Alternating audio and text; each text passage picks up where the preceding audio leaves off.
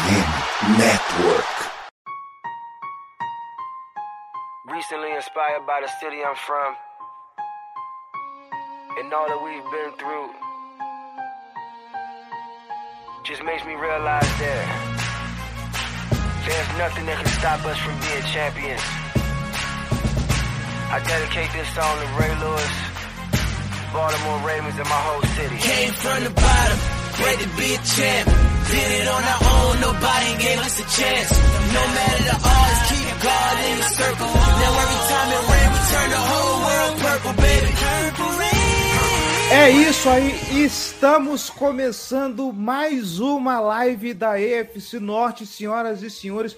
Eu nunca imaginei que quando a gente fez essa primeira live lá uns dois, três anos, eu acho que tem mais que isso, que isso ia durar tanto tempo. Olha só, vejam vocês como que é a, a boa vontade de conduzir um projeto, gente. Para todos que estão chegando, muito boa noite. Eu sou o Cleverton Liares e sem mais delongas, quero apresentar meus amigos companheiros aqui presentes na nossa live, começando pelo grande rival aqui do lado, Danilo Batista, do Black Yellow BR. Boa noite, Danilo. Cleverton, salve para todas as pessoas na audiência, em, em, vídeo, em áudio, em qualquer forma que você esteja aí. Sabe-se lá no futuro como é que as pessoas vão consumir, né?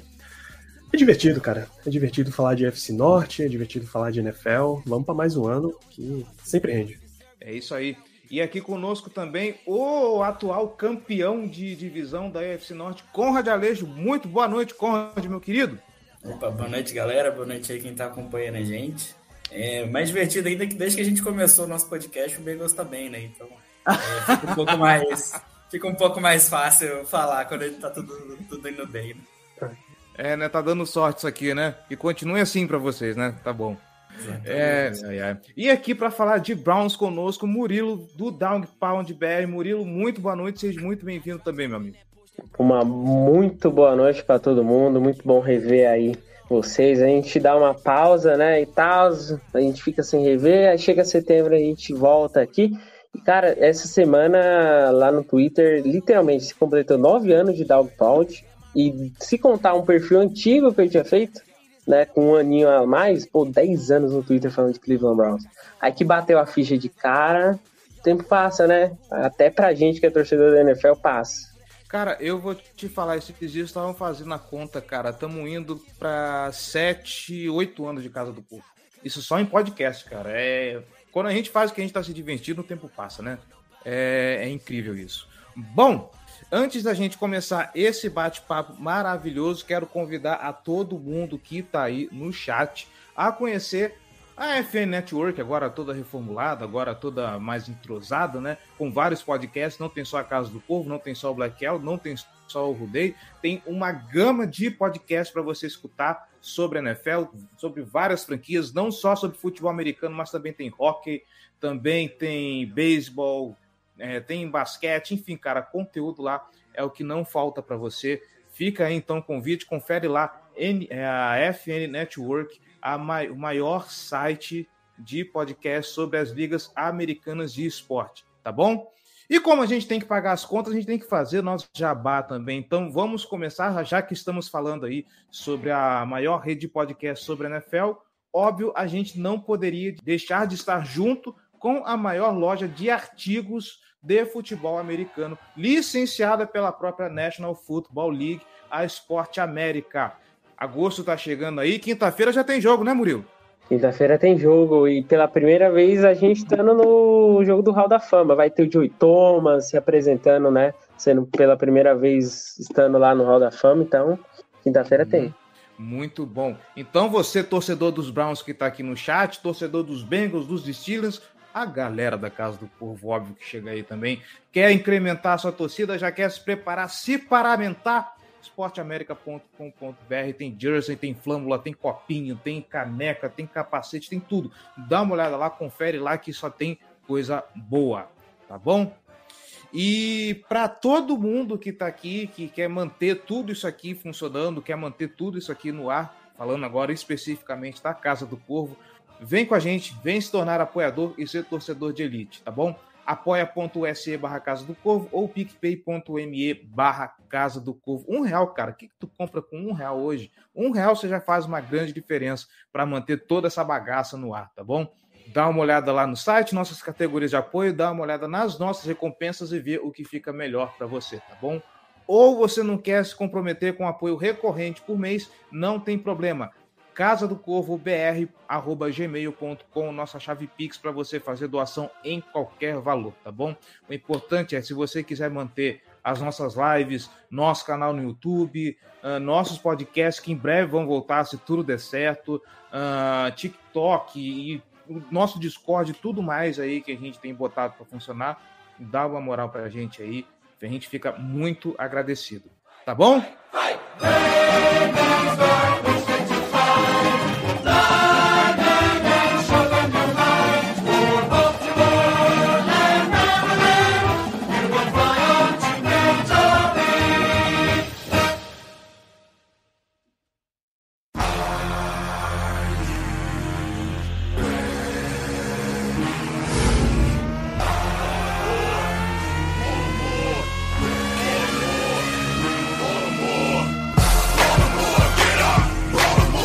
começar então. Primeiro lugar, boa noite, uh, Pedro Garcia. Valeu pelos coraçõezinhos aí. Tamo junto. Nossa figurinha caribada, Ricardo Rezende, fazendo aqui o couro para a torcida dos Steelers. Danilo, a voz mais aveludada do Brasil. Vejam só vocês. Grande abraço. Vou fazer a seguinte dinâmica aqui, galera. Já colocar aqui para vocês, ó. Uh, eu solto a primeira pergunta, deixo a pessoa falar e todos vocês estão à vontade para fazer comentários, fazer perguntas em cima, tá bom? Começo com a voz mais aveludada do Brasil. Vamos lá, Danilo Batista. É, eu quero começar contigo porque tem uma coisa que muito me intriga na para a temporada 2023 do Pittsburgh Steelers. Uh, Kenny Pickett, eu não sei qual é a percepção de vocês, eu olhando de fora. Uh, me parece que na mão do Mike Tomlin vai. É um cara que pode encaixar e pode, se tornar, e pode ele se tornar o franchise QB. O Pittsburgh Steelers, obviamente, ele está ainda buscando uma cara, está ainda buscando uma construção, mas debaixo da asa do Mike Tomlin. Uh, esse puto não sabe o que é ter uma campanha negativa e isso na temporada passada foi muito forte, mostrou como que esse time tem fibra, esse time tem garra. Uh, o Pittsburgh Steelers foi buscar um reforço na, na Free Agents, trouxe o Allen Robinson do Los Angeles Rams, se eu não estou enganado. Isso, isso. Uh, isso mesmo, né? Fez um reforço buscando a, a, a, uma escolha de primeira rodada com linha ofensiva, que agora eu não vou lembrar o nome do calouro. Mas a pergunta é isso. Uh, o ataque parece que está se estrutura, tá, tá, buscando uma estruturação. A defesa não vou nem comentar. Para quem tem Minka Fitzpatrick e TJ Watt, eu simplesmente ponho a viola no saco e deixo quieto. Mas e aí, cara? Eu quero saber do torcedor do Pittsburgh Steelers qual é a projeção do que vocês têm para o time, dada uh, primeiro uh, o que o Mike Tomlin conseguiu mostrar durante esses tempos com o pouco que tinha, né? O cara que com o miojo na mão fez uma bela uma refeição, agora que ele tem algumas peças mais interessantes, o que será que esse time vai aprontar, cara? Então, vamos lá. Primeiro que o que esse time vai aprontar depende pela percepção de todo mundo, única e exclusivamente de até onde eles conseguem levar Kenny Pickett. A NFL a gente vê como um esporte em que o seu time vai dependendo de vários setores e os Steelers reforçou quase todos os setores. Ah, hoje já dá para dizer que reforçou todos os setores. Até o grupo de linebacker, que era o mais fraco, ganhou reforços em quantidade por aí. Mas se o teu quarterback não tiver no nível de um franchise quarterback, ou se ele não tiver no nível de elite, que é o que se pede hoje, não dá. Não dá para avançar. É, hoje você consegue montar grandes defesas e elas seguram um adversário para, sei lá, 20, 25 pontos no máximo. Se, teu, se você não tiver um ataque capaz de produzir esses 26 pontos, 21, 26 pontos, dependendo do que a defesa fez, não dá. A gente tem um, registro clássico disso, era a defesa do Denver Broncos, por exemplo, depois do Peyton Manning. Os caras seguravam até 18 pontos. Passou de 18 pontos, eles largavam o jogo porque sabia que o ataque não ia corresponder nunca. Então, se Kenny Pickett não der essa evolução de um quarterback promissor, e tal, para um quarterback sólido, ninguém tá pedindo que ele seja elite no ano 2. Mas se ele não for sólido, o Steelers não vai. E fora isso, a percepção é que o Steelers deu suporte em todos os aspectos para ele ser isso. Reforçou a linha ofensiva. Você não lembrou o calor de primeira rodada, mas é o Broderick Jones, left tackle. Trouxe o Isaac Selmalo, um dos melhores guards da free agency, para ser left guard, com certeza. Reforçou a profundidade da linha ofensiva. Trabalhou em, te, em todos os termos de, de defesa que ele podia. Então, aonde cabia, ele reforçou. É até meio diferente agora na gestão marcando que era na gestão Kevin Colbert, né? As coisas eram muito mais demoradas, muito mais restritas. Agora o time investiu um monte. Se Kenny Pickett não for, o time não vai. E tem o que a gente visualiza aí da AFC, né? Aí vale para basicamente todo mundo. Que existe a AFC hoje não só é uma conferência onde tem uma competição muito forte, mas ela tem patamares. Se você não tiver nesse patamar superior, é muito difícil de você entrar nele. É só você ver quem são os representantes da AFC nos últimos Super Bowls. Né? São só os times que estão com quarterback já na prateleira de elite. É só o Pat Mahomes, o Joe Burrow e quase sempre por muito pouco não é o Josh Allen. Se você não é um desses três times, é muito difícil quebrar essa sequência daí.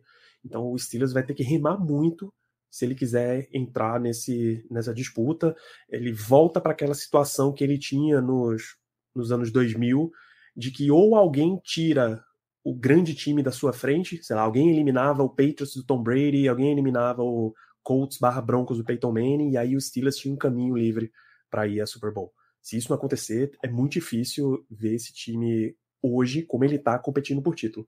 Mas hoje já é considerado uma boa temporada se o Steelers for a playoffs e se ele finalmente ganhar um jogo em playoff. Né? A grande exigência da torcida tem sido mais do que só uma classificação, uma vitória que não vem há um bom tempo. TJ Watt, a escolha de primeira rodada em 2017, não ganhou nenhum jogo de playoff. Eu tô surpreso, não tinha, não, não tinha me atentado a isso. Mas já que a gente está falando de playoff, cara, é... conforme você foi falando, eu fui relembrando o calendário. Uh, as divisões que o, a AFC Norte vai enfrentar esse ano são a AFC Sul e a NFC West. A Oeste sempre dá uma surpresa, né? A gente nunca sabe quando aquilo ali vai começar a pegar fogo ou simplesmente vai ser água de salsicha. Mas a AFC Sul, a gente consegue desenhar um parâmetro de que talvez é a divisão mais fraca da, da AFC hoje. Eu acho que o, o calendário para esse ano talvez seja um pouco mais. Uh, tá um caminho mais facilmente pavimentado para os Steelers talvez brigar por um wild card. Tu não concorda comigo? Eu acho que dá, Cleverton. Ao mesmo tempo em que você, nessa conferência, você precisa de muita vitória para ir a, ir a playoffs. Né? Eu, eu não duvido, até por esse calendário, pelos reforços e tal, que o Steelers está num, num patamar de brigar por essas vagas. Tá? Eu não duvido até por briga pela divisão. Eu acho que a AFC Norte sempre proporciona briga pela divisão, tá? independente de como estão os times, mas é bem difícil. Porque, vê, se, o Steelers tá com essa situação de enfrentar a NFC West e enfrentar a AFC South, e aí você tem no meio Houston Texans, que ainda tá muito mal, Indianapolis Colts, que tá muito mal, Arizona Cardinals, que tá terrível, o Rams, que tá numa ressaca enorme, você tem umas franquias ainda bem abaixo, todos, todos os adversários têm, sabe? O Ravens vai enfrentar esses mesmos times, o Bengals vai enfrentar os mesmos times, o Browns vai enfrentar os mesmos times. Então, pesa. sempre pode olhar do lado positivo ou negativo nessa história. E é, se deixar para dentro da divisão, a divisão né, mais imprevisível ainda, né? Não tem favorito dentro da UFC Norte. Temporada passada, inclusive, já mostrou isso, né? Isso, eu estava ouvindo sua participação no 10 Jardas. Pô, todos os times dividiram séries no ano passado, que é, que é loucura. Pô. É isso aí. Antes eu quero dar um salve aqui. Chegou a, o bonde do Browns aqui. Muito boa noite, Ramon. Browns 17-0. Esse é confiante, isso que é torcedor, pouco clubista. Uh, e tá chegando torcedor do Vasco também. Olha só, muito obrigado, meu querido editor Rodrigo Nuti. Prazer em ter vossa presença aqui no chat. Uh, Murilo, Conrad, deixo para vocês fazerem as suas considerações. Eu acho, eu acho incrível como o respeito da mídia, né, para Pittsburgh, pelo elenco em si, mas não muito pelo Kenny Pickett, mas pelo trabalho do Mike Tomlin, Porque olha só a projeção do USA Today. Tava com 10 vitórias, bem acima de um Cleveland Browns. Eu até dei uma crítica lá, né? De não, pera, ter uma projeção tão alta para os Steelers e para o Browns estava com sete vitórias na temporada, mas é por causa do, da montagem elenco que foi muito mais intensa e é o trabalho do Mike Tomlin. É o trabalho do Mike Tomlin. Só que eu faço até a pergunta para o Danilo, porque assim, é o segundo ano do Pickett? É o segundo ano do Pickett. Só que se não tiver um ano sólido, você acha que a classe do ano que vem, que já é bem hypada, já nos seus devidos né, termos, Será que o Steelers olharia para a classe do ano que vem? Para você diz a classe de quarterbacks do ano que vem? É, a classe de quarterbacks, se o Pickett não tiver um ano bom.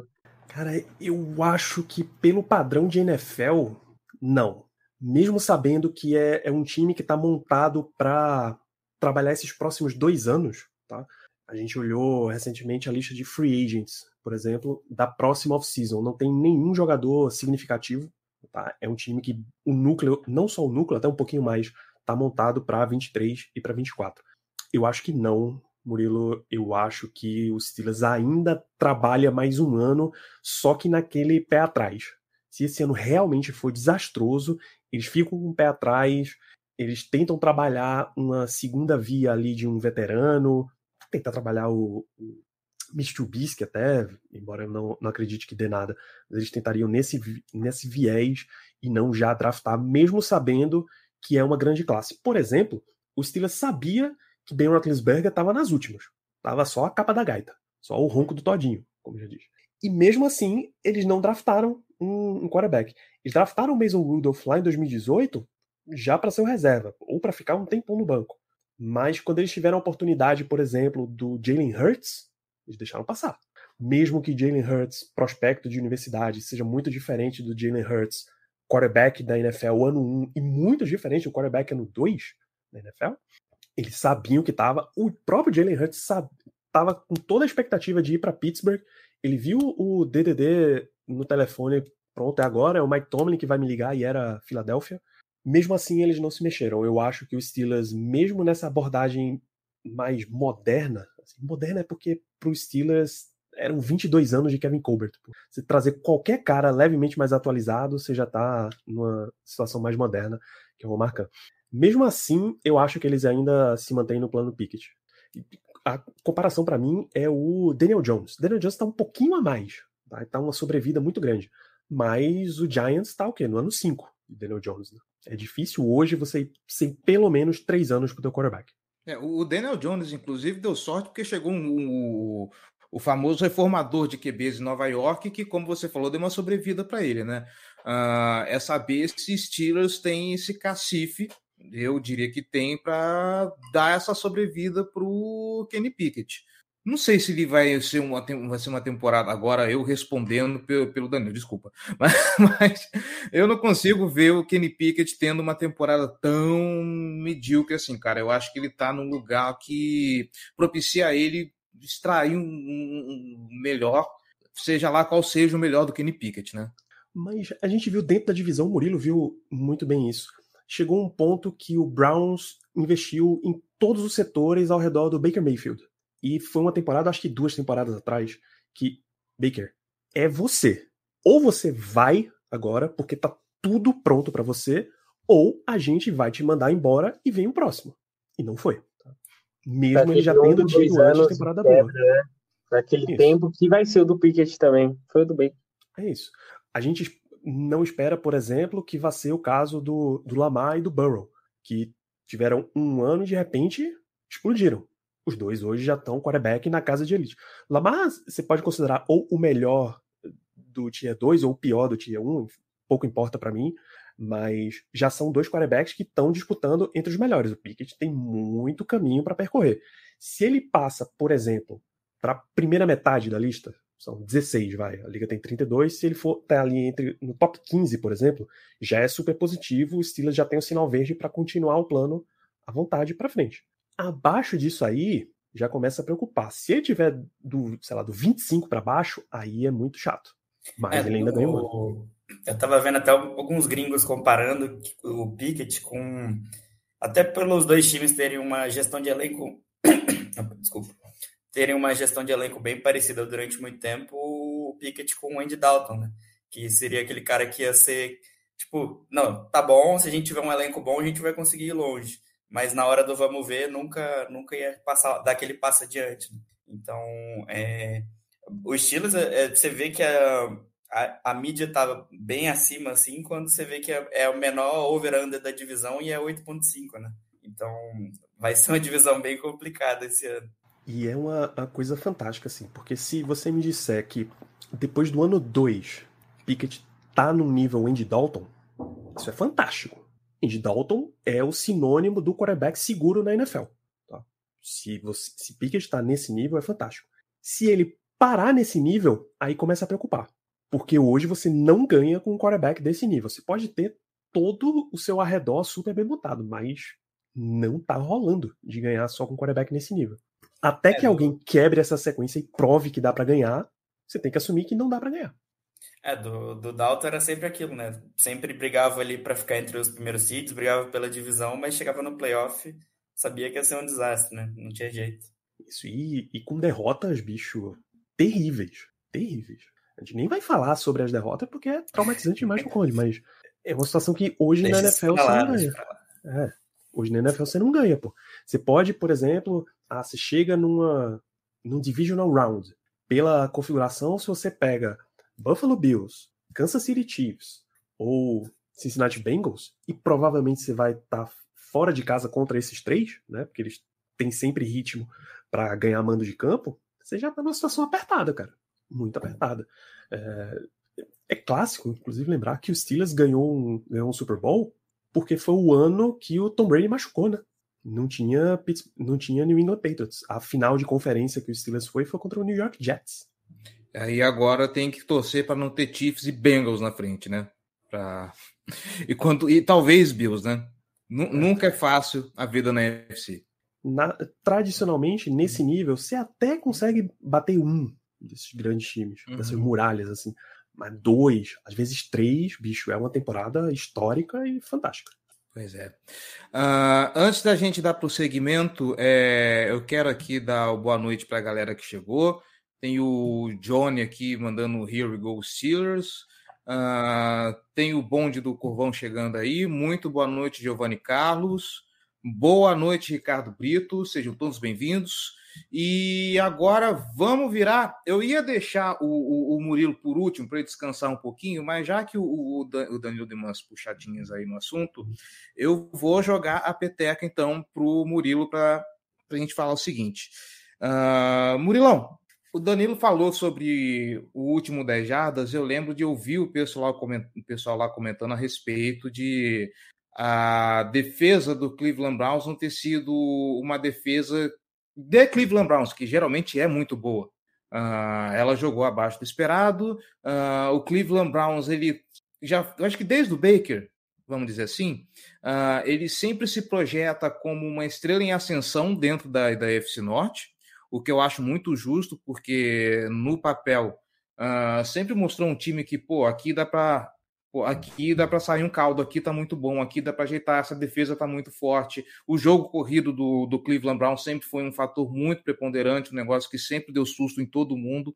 Uh, se eu tivesse que fazer uma avaliação, talvez eu acho que desde o do, do grande hype que se falou de Cleveland Brown ser líder de divisão, uh, eu vejo que essa talvez seja a, a pior fase do, do Cleveland Browns. Uh, só que se na temporada passada tinha desculpa, pô, estamos indo com o Jacob Brissett, a gente não está com o nosso quarterback de fato e tudo mais. Uh, agora não. Agora, pelo menos, se o problema lá atrás foi ataque, uh, o, o, Cleveland Browns está com seu quarterback, né? Tá com o Watson saudável. Uh, é ver o que o Watson vai demonstrar, mas a minha dúvida é qual é o Cleveland Browns que vai aparecer na FC Norte esse ano? A gente espera que, que seja Deshaun Watson da época do Houston Texas. Sendo uhum. isso, aí a gente projeta um Cleveland Browns que possa ser forte para tentar chegar na pós-temporada e vencer lá na pós-temporada. Tem um texto do Pete Smith, que é né, do, da, do jornalismo de Cleveland, que ele colocou um ponto bastante interessante, que seria o maior caos e a história mais bizarra e engraçada Só que para o Cleveland Brown seria apenas caos se o Deshaun Watson não jogasse bem essa temporada. Literalmente, se ele fosse desastroso nessa temporada, perdesse jogos pela responsabilidade dele, porque o ataque ele recebeu ajuda. Ele já tem o Donovan People Jones, né, que, que se criou uma bela química em seis jogos com ele. O Mark Cooper produziu muito, produziu muito junto com o Jacob Brissett, e mesmo assim, ajudas com Elijah Moore, que é um cara que tem tudo para produzir. O Elijah Moore não teve quarterback no Jets. Pela primeira vez ele, ele vai ter alguém decente. E você olha o tape, estuda o Elijah Moore, tirando essa área de números e essa área que ele estava jogando com quarterback ruim. É um cara que tem tudo para ter um, poten um potencial aí. Teve o Cedric Tillman, que é um cara gigante, um ótimo cara para red zone vindo de Tennessee área de Tyrants, Akins veio, que já era um cara que já tinha bastante conexão com o Deshaun Watson, manteve o Harrison Bryant e o Njoku, que também teve ótimas conexões, teve uma boa química nesses seis jogos.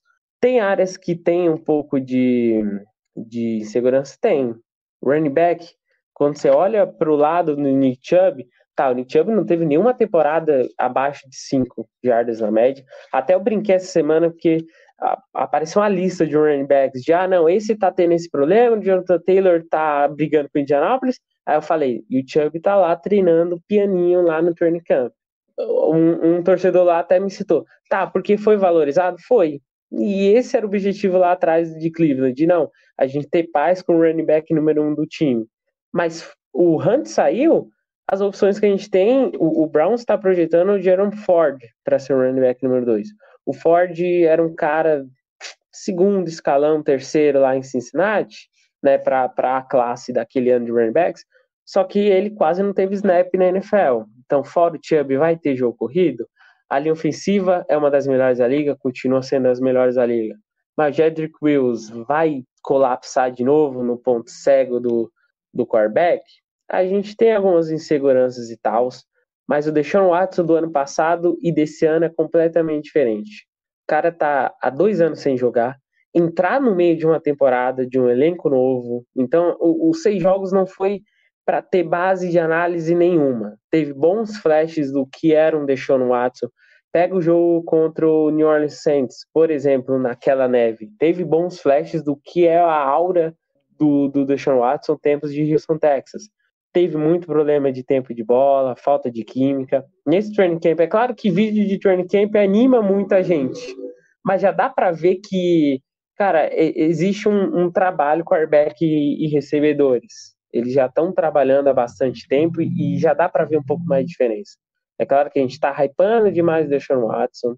É claro que a mídia vai sempre pegar no pé e tem que pegar no pé. Aliás, essa semana o Deshaun ele deu uma entrevista que que eu até polemizei lá no Twitter, eu até citei como, cara, depois eu tinha até uma previsão que eu falei lá atrás no Twitter de quando deixou entender que a vida dele vai ficar de boa e vai correr bem só com o futebol americano, pode ser que ele mude de discurso. Porque no começo era um discurso respeitoso com a situação, com o trabalho de não, eu estou me cuidando, né, que o programa, né, de, de, reflexão da NFL e tudo mais, essa semana ele já citou como não, a mídia tá é, me atacou, a mídia me fez como vilão. Essa é uma preocupação que eu tenho da temporada, porque a mídia vai estar tá lá contra ele. Aliás, 32, 31 franquias vai ter, se jogar fora de casa, jogar em casa, né, contra o Cleveland Browns, vai ter o um grito de ódio contra o Deshaun Watson. E meu medo é esse ego tá inflado, né, a ponto de não, pera, é, todo mundo me faz como vilão e tudo mais, e isso mexeu com a cabeça dele. A minha projeção é, o Deshaun Watson vai ser melhor do que ano passado, vai ser muito melhor que ano passado. Ele tem todo o potencial possível para ser o Deshaun Watson do Houston, Texas. Literalmente foi o Cleveland Browns dando a vida, dando a franquia para um cara que já mostrou dentro da liga que pode ser um, um, um cara que vai, vai batalhar em janeiro, né? E, e, do lado defensivo, o Joe Woods foi embora. É isso. É o nosso bem-vindo de não. Agora a gente tem vida. O Joe Woods foi embora, péssimo coordenador defensivo, tinha muito problema com a base do, é, da formação da linha defensiva. A falta de comunicação da secundária. A gente foi uma das grandes defesas, eu vi esse gráfico esse mês, aliás, uma das boas defesas man-to-man, né, marcação homem a homem, ele amava cobertura. E ele forçou e morreu com esse jogo de cobertura. E o Cleveland Browns foi também atrás, né, na free agents para a linha defensiva. Entendeu que o Miles Garrett, não, esse cara aqui, 16 sacks no ano, dá para conseguir 20, 22, dá para conseguir um pouco mais. Então vamos trazer o Dalvin Thompson, vamos trazer o Zadar Smith, vamos dar um pouco de ajuda para ele, porque ainda assim ele vai continuar tendo marcação dupla, vai, vai continuar, marcação tripla, vai continuar. Mas esses caras de nomes dentro da, da linha defensiva já vai fazer total diferença. Aliás, uma boa base é. Pega a série da Netflix, Quarterbacks no, no episódio sobre dor, e aí eu foquei muito no Patrick Mahomes, que ele transparece durante o episódio que pega o do Mahomes e pega do do Kirk Cousins. Eles transparecem durante o episódio que o jogo fica muito difícil quando a linha defensiva tá batendo. E aí eu acho que é um caminho para todo mundo, mas o Cleveland Browns faz um pouco de tempo e finalmente concluiu a ideia de cara, principalmente nessa AFC eu tenho que trazer um caos, tenho que trazer um inferno para o Patrick Mahomes, para o Joe Burrow, dificultar essa vida deles, né? E, e, aí o Cleveland entendeu isso e com o Miles Garrett sozinho não tem como. Tinha que trazer jogador experiente. E lá atrás segue a mesma coisa. Denzel Ward, o Grid Williams, vamos ver se esse ano vai dar certo. O Grant eu imagino que, que seja um ano de, de boom nele. E a melhor contratação, é que eu mais amei, o Juan Thornhill é um cara que já ganhou o Super Bowl, é um, é um cara que estava liderando aquela, aquela secundária para o jogo aéreo de Kansas City. E, e, faz diferença ter um safety como esse. Cleveland sofreu demais com safety, com essa proteção de, de fundo de campo. E trazer um cara como esse, que novamente é a mentalidade de um campeão de Super Bowl, que liderou aquela defesa naquela parte de fundo, já vai fazer completamente diferente. O Jim Schwartz é um cara que tem grandes trabalhos, ele foca demais nesse trabalho do jogo defensivo, da linha defensiva, então ele ama trincheiras. Se ele fizer 15% melhor que o Joe Woods, já pronto, já é uma defesa muito melhor. É, tem um ponto aí que você levantou que realmente eu acho que foi um dos principais comentários que eu vi nessa off-season, né, sobre o Cleveland Browns, que finalmente o Miles Garrett vai ter alguém do lado dele para poder dividir a carga, porque um cara só ali daquele lado, por melhor que seja o Miles Garrett, é um, um jogador que eu respeito demais ali na posição, mas um cara sozinho não, não, faz verão, né? Ele precisa de ajuda, e ele tendo essa ajuda, essa ajuda, a gente vai ver o cara com um desempenho muito grande. E do lado ofensivo, eu acho que tá na. acho que o Cleveland Browns precisa de um pouco menos de holofote no sentido de sempre ter alguma coisa para chamar atenção, né? Sempre ter alguma coisa para se colocar em cima do, do Cleveland Browns a respeito de holofote, mídia. Eu acho que é, quanto menos holofote então se projetar, eu acho que melhor é para o ambiente do, do, Cleveland Browns, cara.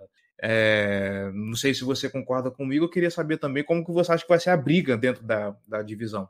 Oh, até uma projeção minha, como se fosse uma fofoca, eu espero que não, mas eu não duvido, por exemplo, ah, um Cleveland Browns Cincinnati Bengals decisivo para uma temporada, o Deshaun Watson jogou muito. Eu não duvido ele chegar no Stories da vida e cascar aquela. Sabe aquele cara que, poxa, todo mundo tá me odiando. Agora eu ganhei esse jogo e aí desabafou no, na internet. Eu não duvido. Sei lá. Eu, eu, tenho, eu tenho um tchum com a cara dele de. Sabe? Que parece um cara que, que quer se vingar. A, a fala dele na, nessa semana né, na entrevista parecia de um cara que quer vingança contra a mídia, quer vingança a quem falou mal dele.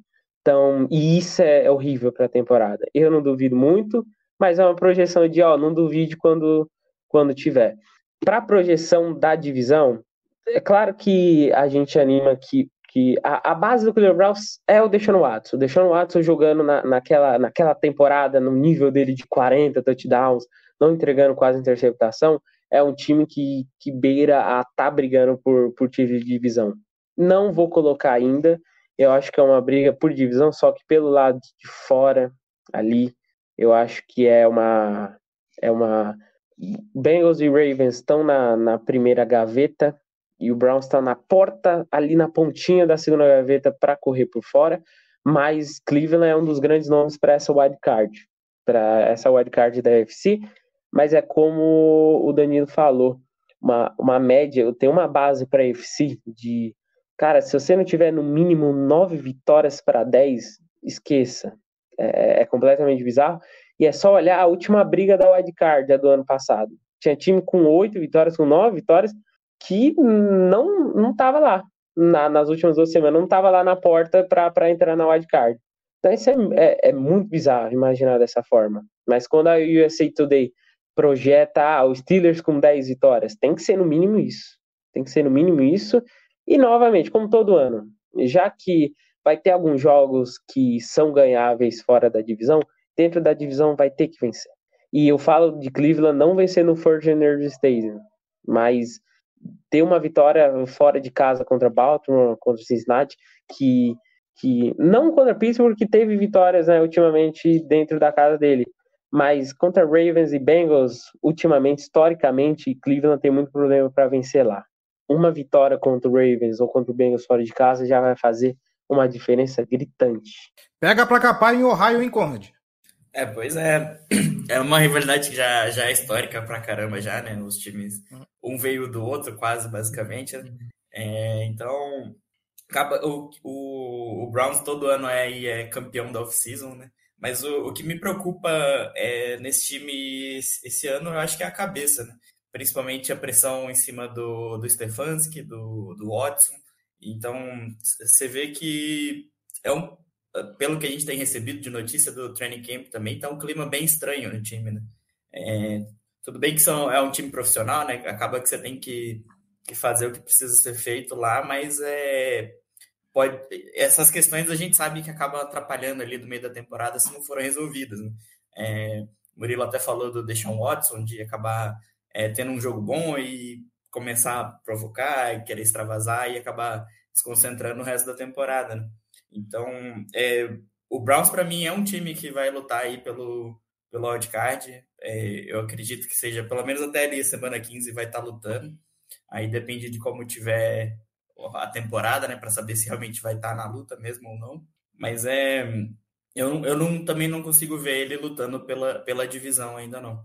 É, a, o, o Cleverton até falou um tempo atrás que o Browns era cotado para ser é, campeão da divisão no hype, mas é, a gente sabe que a construção do time demora um pouco para acontecer, né? Até com o Bengals também, quando começou a, até esse hype em cima do Bengals, a gente sabia que ia demorar um pouco para o time encaixar e, e, realmente ser um contender, né? Então, acho que o Browns tá, tem que lutar para conseguir ver uma melhora esse ano, para realmente saber que não fez uma besteira entregando a franquia pro, pro QB, né?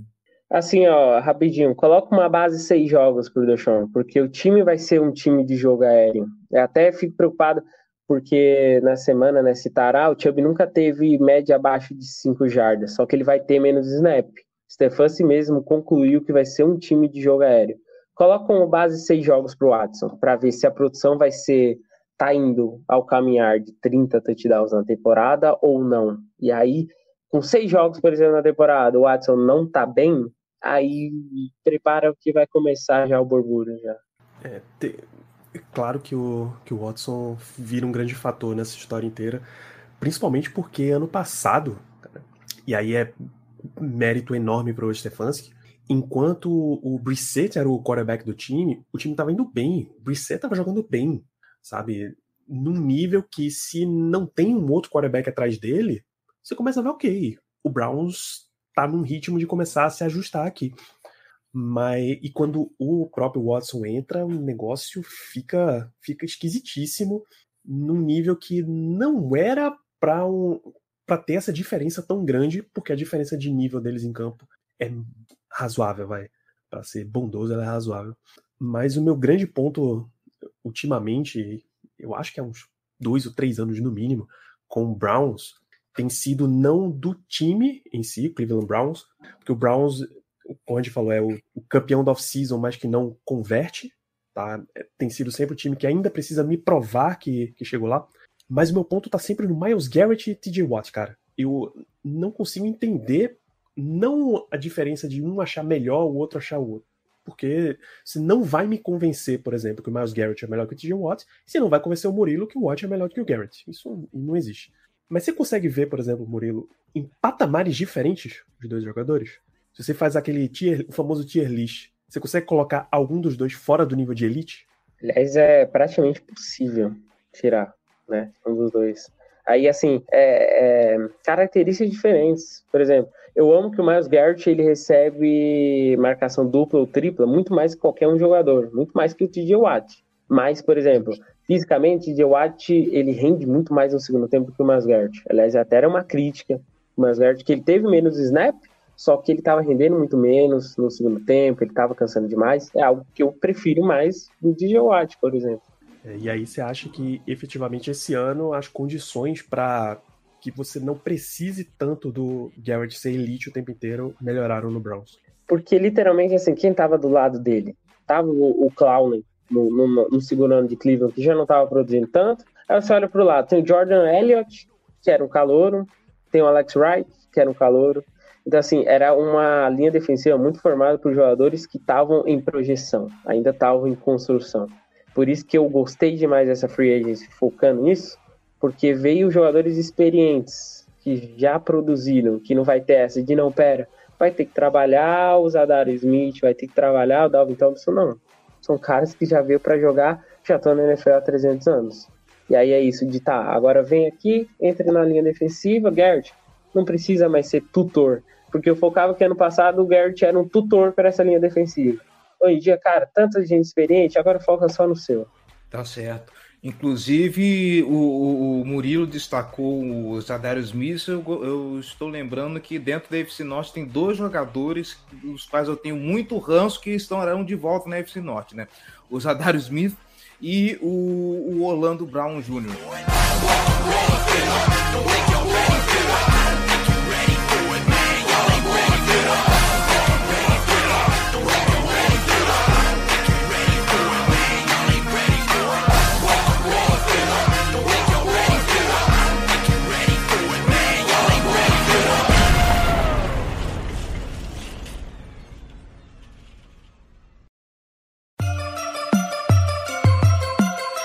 and purple, black and purple, black and purple, black and purple. Black and purple, black and purple, black and purple, black and purple. Yeah, you know what it is. Black and purple, black and purple, Falando em and Orlando Brown Jr., nesse momento eu viro e eu passo para você, Conrad, meu querido. Ah, vamos lá. Eu não quero ser chato, mas eu vou ser chato, tá? Porque nós vamos voltar àquele velho assunto de Joe Burrow e linha ofensiva. Ah, temporada passada, assim, o Cincinnati Bengals demorou para arrancar, mas aí quando arrancou a gente viu até onde ele chegou. Só que se a gente pega as estatísticas, vamos lá. Ah, o Joe Burrow, eu tô com ele aberto aqui, o Stats News, acho que eu tô. O Joe Burrow, ele foi, eu acho que o quinto ou sexto quarterback mais sacado da, da, da temporada passada. Ah, aí, na Free Agency, o, o Cincinnati Bengals vai lá e pensa o Orlando Brown Jr. do Kansas City Chiefs. Vai lá ser, vai lá ser left guard no Cincinnati Bengals. Gosto muito dele como left guard, tá? Não é aquela coisa, meu Deus do céu, que absurdo, mas é um cara bom. Infelizmente, é um cara que pensa muito em dinheiro, mais do que o ta- talvez o talento dele ah, valha de verdade. Pra- Vamos lá, primeiro, tá-se confiante de que finalmente o Joe Burrow vai ter um pouquinho de sossego para trabalhar a, a- a bola? Não que o Joe Burrow não consiga, a gente já viu que quando, ele, que, que quando a coisa engrena, não tem essa de Joe Burrow muito sacado, isso ser um problema. O cara vai que vai e, e- e é isso. Ele leva, ele consegue levar o time bem longe. Mas vamos lá, primeiro. ah, o que esperar do Cincinnati sem ele, para esse começo de temporada, né? Pelo que entendi, parece que não começa as primeiras semanas. E segundo, beleza. ah, qual segurança que o Cincinnati Bengals dará finalmente para o quarterback que estará ali no pocket, sendo ele Joe Burrow ou qualquer outro que esteja ali dentro? É, então, é, a gente fala bastante da, da linha ofensiva, mas é, vai ser a terceira, terceiro ano seguido aí que a gente tá falando do, do Burrow voltando pra temporada de lesão, né? Teve o ano que rompeu o ligamento, voltou.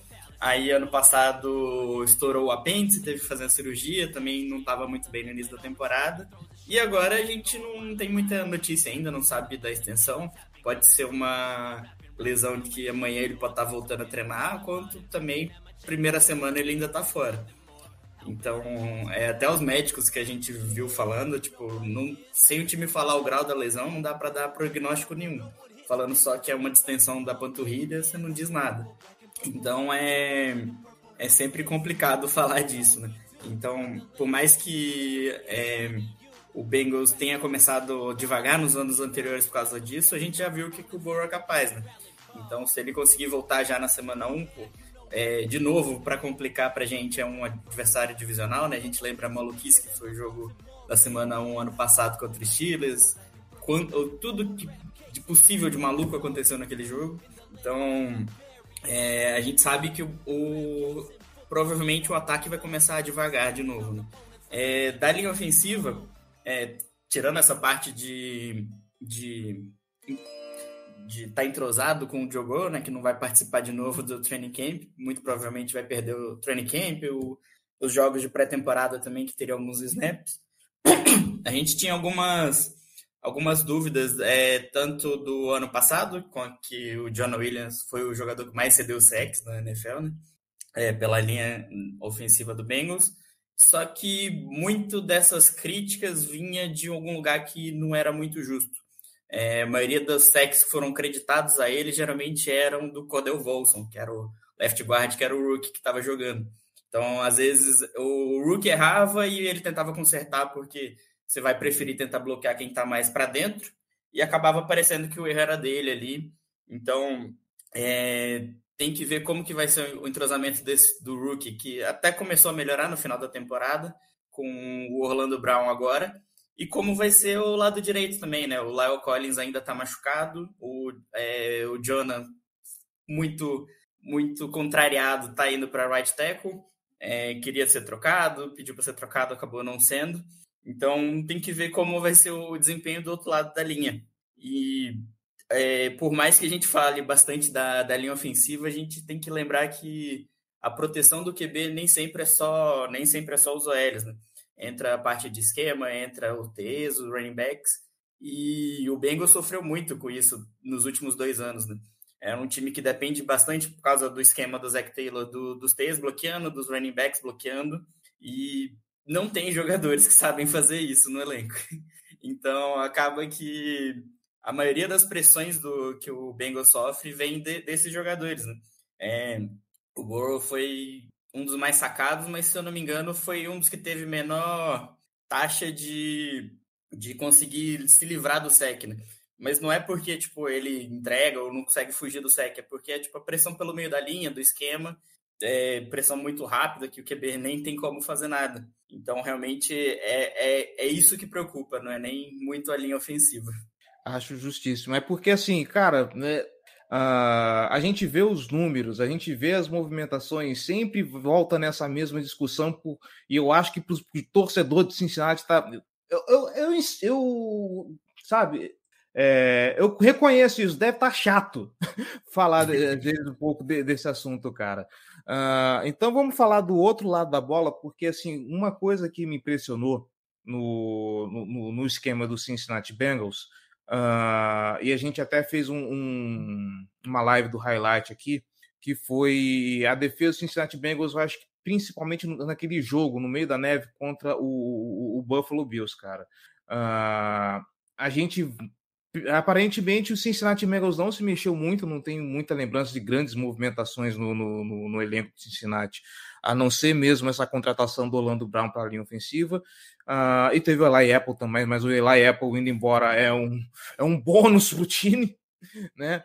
Uh, essa defesa eu vejo ela vindo muito forte para essa temporada de novo, né? É, muito se falou da gente perder o Bates e o Bell de uma vez, né? Nossa dupla de safety.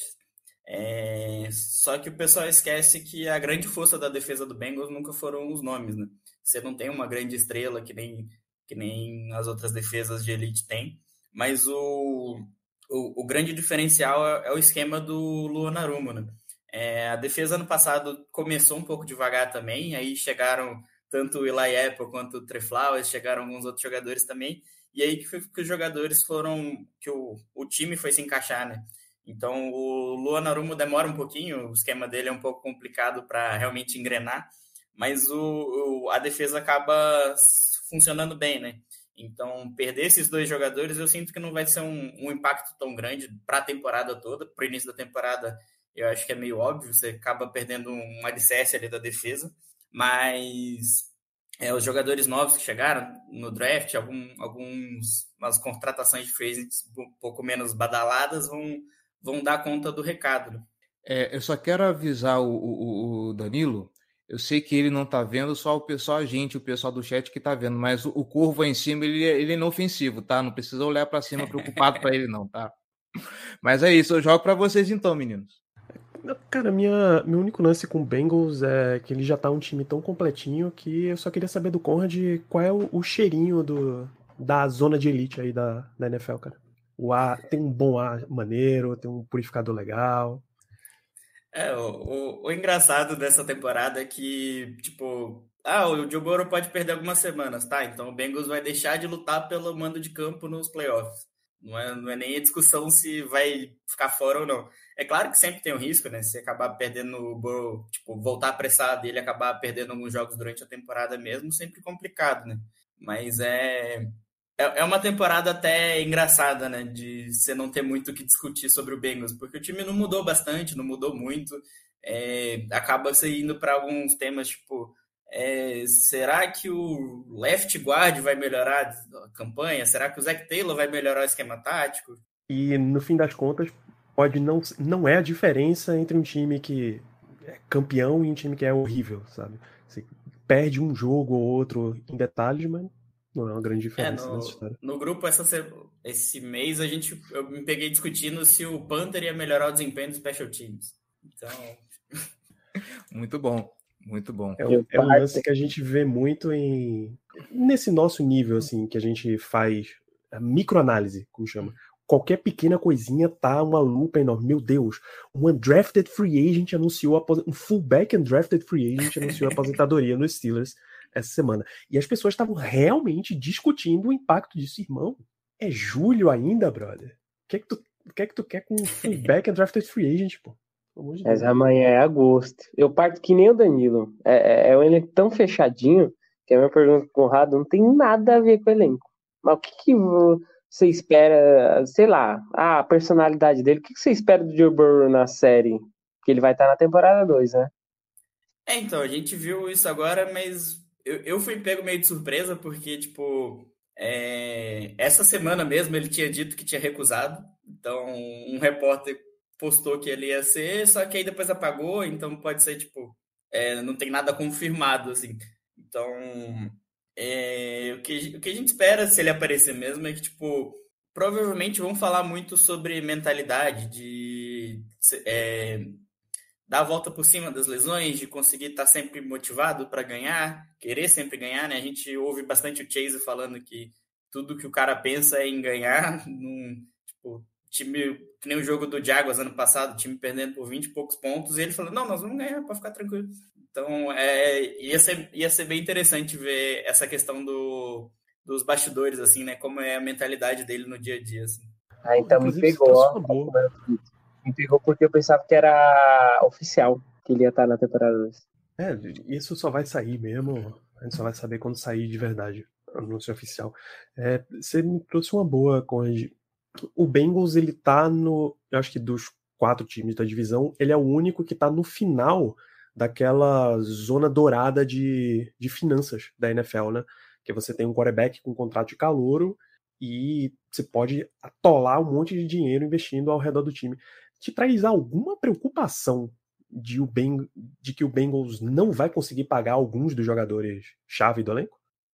Cara, é, para ser sincero, acho que o que o público é, vai acompanhar, que seria o Burrow e o Higgins, eu acho que vai ser tranquilo. É, o time soube renovar muito bem a defesa, né? Tanto é que deixou sair o Bates agora, saiu o Bell. E para poder investir nessas armas do ataque. Tem o Chase também, que vai vir um pouco mais para frente. Mas é, a grande preocupação realmente são as estrelas da defesa, né? No nosso podcast a gente estava até falando que talvez o Hendrickson ia sair em 2025, já renovaram também para 2025. É, tem alguns jogadores, que nem o Logan Wilson e o DJ Reader, para renovar também, mas para o ano que vem, assim, eu acho que é um time que consegue se manter. É, a grande preocupação nossa, na verdade, é com o Luan Arumo, né? Porque é difícil que ele vá ser mantido para o ano que vem, que ele não vá ser, é, arranjar um trabalho de head coach, né? Então, é, sabendo que essa defesa é muito nova, que às vezes depende um pouco mais do esquema para render, é, o quanto esse time vai conseguir se manter com esse desempenho, né? Se o Luan Arumo acabar saindo mesmo. É, eu apenas invejo quem tem quarterback para poder assistir na série da Netflix, porque o Lamar já falou que ele não vai, ele quer focar no, no jogo. Uh, e eu acho que é isso, a não ser que vocês tenham alguma coisa para falar de Baltimore Ravens, para malhar o meu time. acho que a gente pode então fechar a nossa live por aqui. A gente tem uma, pô, Cleverton. Oi. O que é um wide, o que é um wide receiver, Cleverton? Não sei, cara. Eu vou descobrir essa temporada.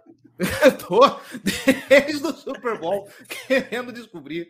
Não, mentira. Desde, o, desde a aposentadoria de Steve Smith, eu quero descobrir o que, que é um wide receiver. A gente já falou isso aqui, né? Uh, o Pittsburgh Steelers podia fazer uma troca com o Baltimore Ravens um ano, vocês draftarem wide receivers pra gente, a gente draftar cornerbacks pra vocês. O que acham? Olha, olha que a expectativa é que esse ano já nem disso precise mais, hein? Então, né? Eu estou esperando isso também, quem sabe. O Odell já tá lá, todo, todo, todo já lá. Mas, Aí, mas o Odell tá... é a resposta. Agora, deixa eu, deixa eu jogar aqui eu para a tela grande. Vamos lá. Você sabe qual é o problema, cara? É, começou, veio o draft, veio toda aquela expectativa. Olha só, Baltimore Ravens, olha o corpo de wide receivers. Eu tenho um vídeo, inclusive, no YouTube, que eu faço uma conta, porque o Lamar Jackson, depois do, do, do draft, falou que com o elenco de wide receivers, aliás, com o elenco de recebedores que ele tinha, que eu preciso incluir o Mark Andrews nessa conta, ele disse que estava confiante de que poderia passar para 6 mil jardas numa temporada. Aí eu fui fazer conta, fui pegar o máximo de cada jogador, eu fui pegar a média e tal. Eu falei, beleza, lá, mas eu sei que você está sendo hiperbólico, mas esse elenco realmente empolga. Uh, começa o training camp, o Rashad Bateman já está na, na, na pup list, tá? Já começa por aí. Uh, então, assim, eu tenho medo do elenco do Baltimore Ravens, porque parece que quando tudo está encaixado, e quem está no chat aí pode confirmar para mim, torcedor do Baltimore Ravens virou gato escaldado desde as últimas temporadas, porque parece que está tudo redondinho, tudo certinho, tudo maravilhoso, lesão. É, é o wide receiver que é o Rashad Bateman que perde temporada, é o Lamar Jackson que, que, que vai se lesionar, que agora já está com duas temporadas seguidas que ele não consegue completar uma, uma temporada completa. Uh, o, é uma discussão que a gente até faz lá dentro da, da galera do, do, do podcast, né? Uh, esse elenco que o De Costa montou no, no ano passado, ele nunca conseguiu jogar inteiro. Ah, se quando tem assim, o corpo de wide receivers completo, não tem running back. Ah, beleza, os running backs, os running backs voltaram. Pô, lesionou Rashad Bateman, tem que se virar com Devin Duvernay. Quem tá em volta do Devin Duvernay é uma porcaria. O... Ah, beleza, tem tudo certinho. Ah, Mark Andrews vai ter que sair porque ele tá, sei lá, com uma lesão no pé. Então é difícil confiar no, no elenco do, do, do, Baltimore Ravens. Eu espero dessa vez dê certo. Assim, com, com muita, com, com, muita fé, Nossa Senhora dos QB Elite que ajude que o elenco do Baltimore Ravens essa temporada fique saudável, porque eu não aguento mais ter que ouvir falar de, pô, o Baltimore Ravens poderia ir mais longe se não fosse lesão, se não fosse não ter o QB ter que contar com o Tyler Huntley, que vai fazer um QB sneak, entregar a bola para a defesa dos Bengals, para os Bengals vai lá converter um pick six num jogo que estava disputado, sabe? É isso. Nossa, aliás, desabafei. Aliás, esse TD, o, o Hubbard estava se recuperando da mesma lesão que o Goro teve agora, então... Uhum. Então, cara, assim, fica difícil confiar nesse, nesse elenco. Uh, não só isso, uh, eu quero ver o que, que o Todd Monken vai fazer com o, os wide receivers, porque não adianta você ter recebedores bons se. E aí a brincadeirinha que eu fiz as contas, né, a respeito do, do, do quanto, do, do quanto de jardas que o Lamar Jackson poderia passar. Uh, se você pega o que os, os jogadores do Baltimore Ravens que estão nesse momento ativos no elenco, isso já contando o Odell, para eles passarem de mil jardas, eles teriam que ter mais ou menos uma quantidade de uh, 10 targets por recepção, alguma coisa assim. Era uma conta assim. Uh, o, o Rashad Bateman, por exemplo, ele passou longe de alcançar uma temporada de, de mil jardas, mesmo se ele tivesse jogado uma temporada completa, ele tinha 4, 5 targets. Aliás, por recepção, por jogo, desculpa. Uh, o Odell e o Mark Andrews tinham uma, entre 9 e 10 targets por jogo. O Rashad Bateman tinha 4, 5. Assim, eu quero que os wide receivers do meu time produzam, mas a bola precisa chegar neles, né? Vamos ver se essas bolas vão chegar neles para essa temporada. É, dessa questão do ataque do Ravens aí, é, muita gente fala do coordenador ofensivo, né? Mas é. Quero lembrar também que o Rabo também não é um, um, técnico que entrega o ataque completamente pro, pro coordenador ofensivo, né? E da, se, eu, se eu não me engano, eu tinha visto a estatística que nos últimos 15 anos o, o Ravens teve uma vez só um ataque top 10 em jardas aéreas. Então, é, é aquilo, começo, vai começar a dar errado, o Rabo vai chamar a corrida e saber o que ele sabe fazer, né? Então, também, também não vai ser aquela coisa de ser aquele ataque explosivo, ser aquela coisa que chama atenção também ainda o Ravens ainda não. Eu, eu concordo, cara, mas o, o, o, John Harbaugh, ele é um cara que ele tem muita fé nos caras que estão em volta dele. Uh, eu imagino que com o Todd Monken trazendo uma, uma nova mentalidade para esse ataque, não que o Baltimore Ravens vai da noite para o dia deixar de correr e, e, começar a passar bastante, mas uh, eu imagino que pelo menos os esquemas serão melhor desenhados, porque o que a gente via no esquema do Greg Roman era uma deficiência em criatividade e desenho. O, Greg Roman, vamos falar, assim, quando passava para o esquema aéreo, ele não conseguia ser artista, porque eram coisas muito previsíveis, era um esquema muito pobres. Ele sabia botar o time para correr. O Harbaugh confiou nisso, montaram um esquema baseado nisso.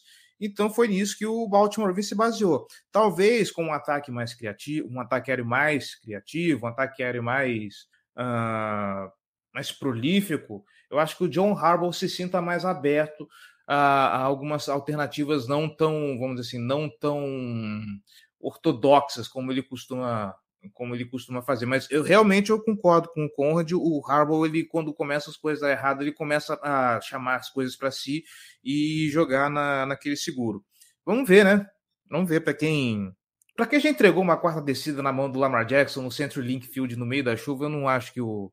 Eu acho que o Harbour pode se dar o, o luxo de, de abrir um pouco mais a mente e entregar as coisas para os outros.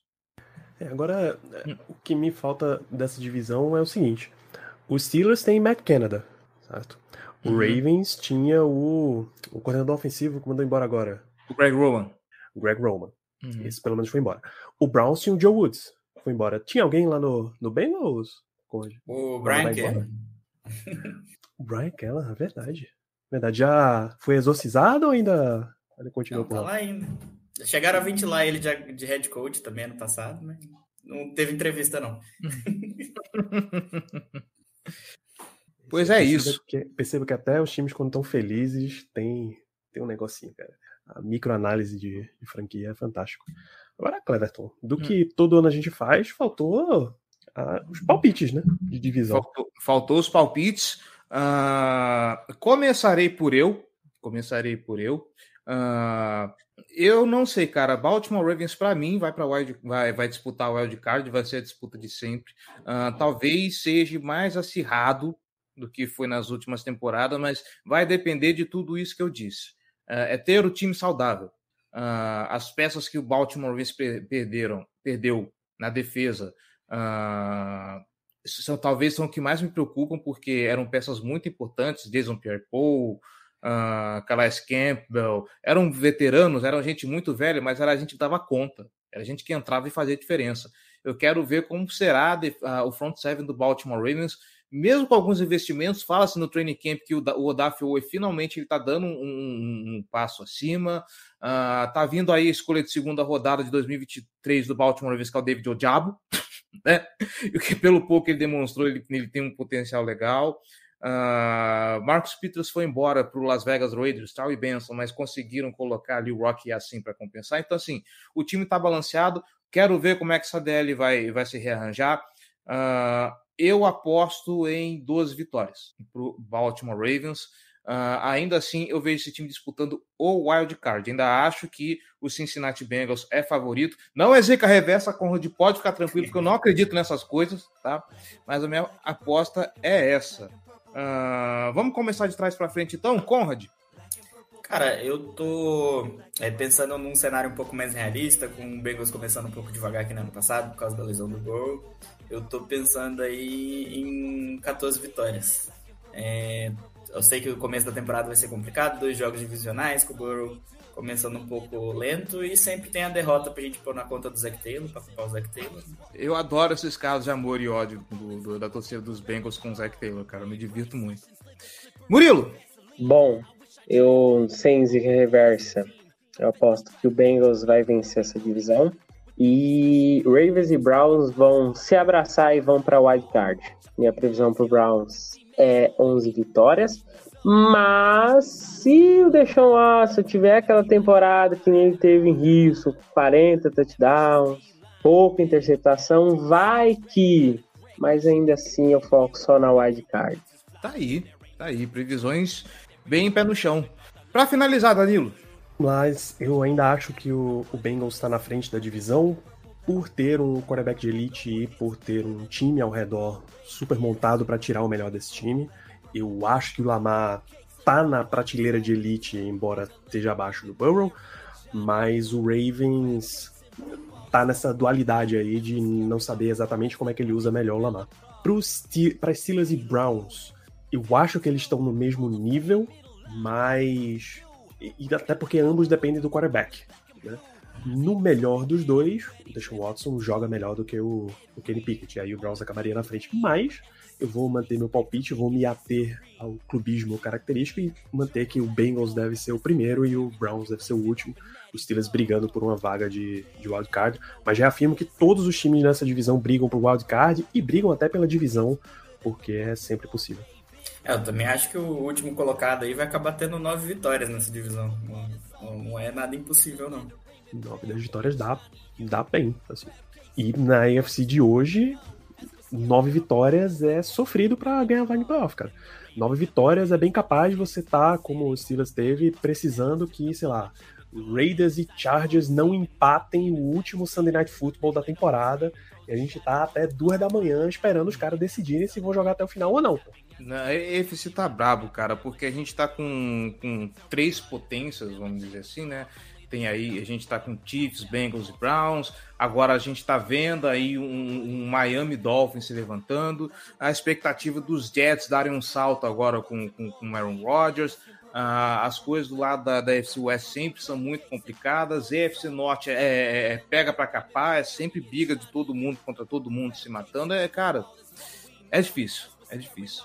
Eu lembro quando a Casa do Corvo começou, eu fiz um texto falando, falando de como o nível da FC estava baixo. Hoje é o contrário, cara. A FC tá uma coisa que, assim, tá divertido de ver. Tá divertido. E, como sempre, a EFC Norte é a divisão mais divertida da NFL. Quem discorda, tá errado. Falei.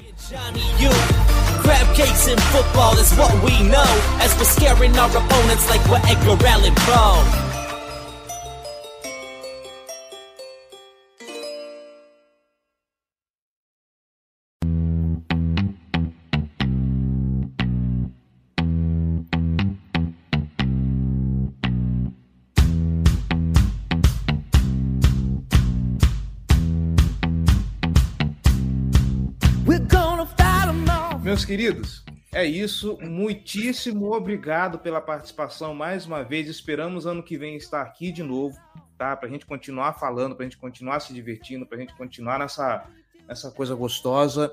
Uh, a Casa do Corvo já fez seus jabás logo no começo, então agora deixa a prateleira final para vocês.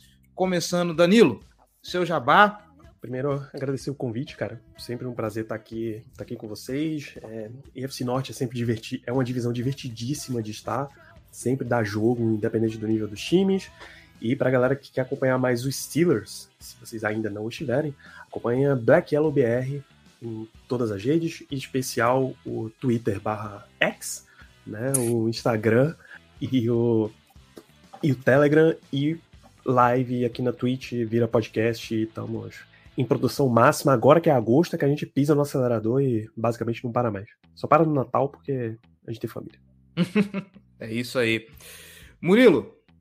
Sempre bom ver vocês. Aliás, é, a coisa mais incrível é ver os perfis se mantendo, né? E aí, e, e, quem tá lá no Twitter sabe que a timeline ela segue morning e tal. Cara, quando volta setembro, a timeline fica absurda de boa lá no, no ex-Twitter. E esse ano a gente tá mais humilde, bem mais humilde. A gente se manteve apenas no Twitter, mas vão lá, arroba BR. A gente também tá bem morno, né? Eu e o Patrick, a gente tá bem morno e tal, mas vai chegar mês que vem. Aliás, vai chegar nesse final de mês já com o Quali Football aí a gente vai estar bem ativo lá. E a gente tem grupo de torcedores do Cleveland Browns lá no WhatsApp, então qualquer coisa manda lá DM para mim. E aí a gente coloca, se tiver vaga, não sei se ainda tem vaga, mas se tiver vaga, a gente coloca lá, porque aquele grupo ali chega setembro, Ave Maria. Como todo grupo de torcedores, né? Não podia faltar isso. Conrad!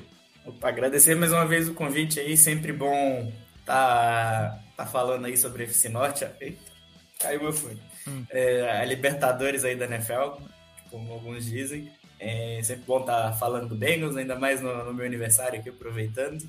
Ih, é... beleza, parabéns, hein? é, é, sigam a gente no, no, no, Twitter, no Instagram, a gente tem nosso podcast também, voltamos estamos aqui, estamos acelerando o conteúdo e é isso aí. Quem quiser saber mais do Bengals, só seguir a gente. E o. Acho que ele caiu. Vocês não, é, estão sabendo, mas o, o Cleverton caiu da transmissão por problemas técnicos. Mas a gente fecha essa live de Casa do Corvo. Vocês ficarão com esse belo perfil de Cleverton Linhares enquanto todos saindo.